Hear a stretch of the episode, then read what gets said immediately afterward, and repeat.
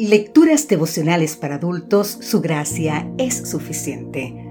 Cortesía del Departamento de Comunicaciones de la Iglesia Dentista del Séptimo Día Gascue en Santo Domingo, capital de la República Dominicana. En la voz de Sarat Arias. Hoy, 31 de marzo, salvar y salvarme.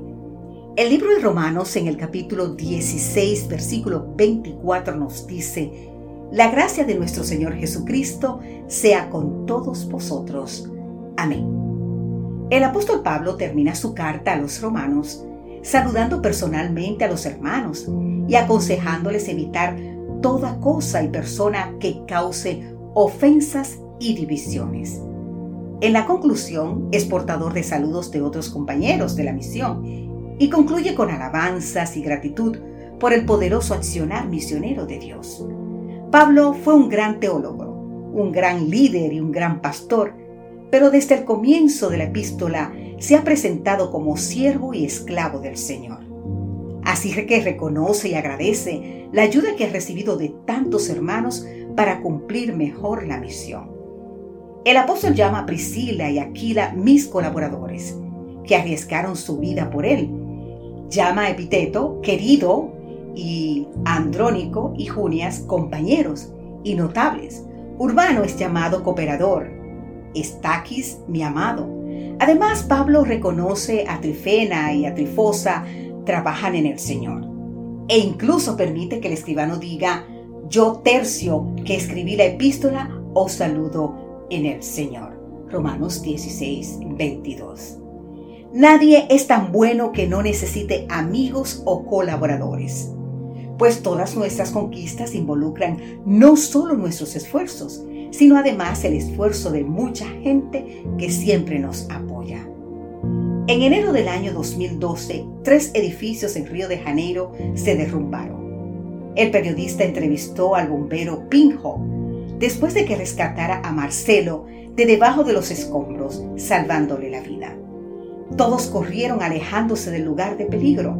Sin embargo, el bombero fue hacia el peligro. ¿Cuál es la pasión que te moviliza? le preguntó el reportero. Pero él respondió, siempre que corro en dirección de la tragedia, una sola idea me moviliza. Una sola idea moviliza mi vida. Esa es mi pasión. ¿Y cuál es esa idea? Salvar y salvarme. ¿Cuántos como Marcelo están al borde de la muerte, debajo de los escombros de este mundo de pecado? Y no necesitan imperiosamente acciones decididas, llenas de valentía, sentido de urgencia. ¿Cuántos, como Marcelo, están al borde de la muerte, debajo de los escombros de este mundo de pecado, y necesitan imperiosamente acciones decididas, llenas de valentía, sentido de urgencia y de las verdaderas prioridades para ser rescatados? Como el bombero, tenemos que vivir para salvar y salvarnos esta debe ser nuestra pasión y el movilizador de nuestra existencia. Salvar a otros y salvarnos nosotros mismos son acciones que están íntimamente relacionadas, son aspectos de una misma experiencia. Nadie puede disfrutar egoístamente de la salvación sin asumir el compromiso de salvar a otros. San Mateo 10:8 nos dice, de gracia recibisteis, dad de gracia.